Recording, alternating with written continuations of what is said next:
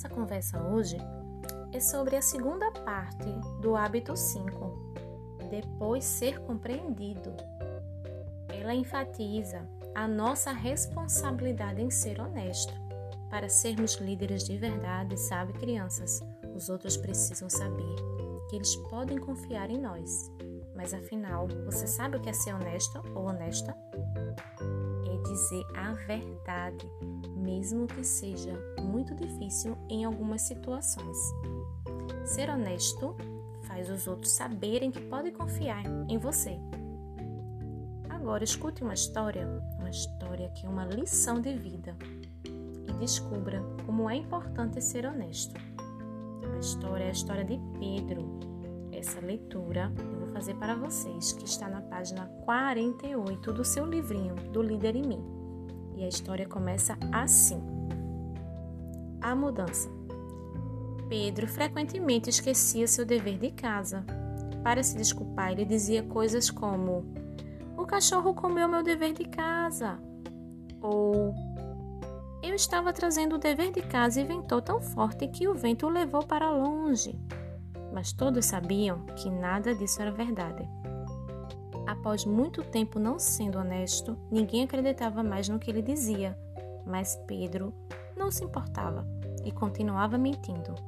Um dia ele chegou na escola triste, dizendo: Minha família está se mudando. Os amigos que não acreditavam mais nele nem deram bola. Pedro ficou tão triste porque ninguém acreditou nele e dessa vez era verdade. Então ele percebeu que se queremos que as pessoas confiem em nós, precisamos ser honestos. E a partir daquele dia se esforçou para mudar. Poxa, foi uma bela lição. Agora, na página 49, eu vou fazer uma leitura de três situações para você imaginar. Marque um X na mãozinha para cima ou para baixo. Escute bem. 1. Um, você quer comer doces, mas seus pais dizem não. Você obedece na frente deles, mas eles saem e você pega os doces. E aí, tá sendo honesto ou não? 2. Seus amigos querem brincar com sua bola, você não está com vontade de emprestar a bola. Então você diz que não pode emprestar porque sua mãe não deixa. Você está sendo honesto? Sim ou não? 3. Na aula de educação física, você e seus colegas estão jogando bola. Sem querer, você pisa no pé de um dos colegas.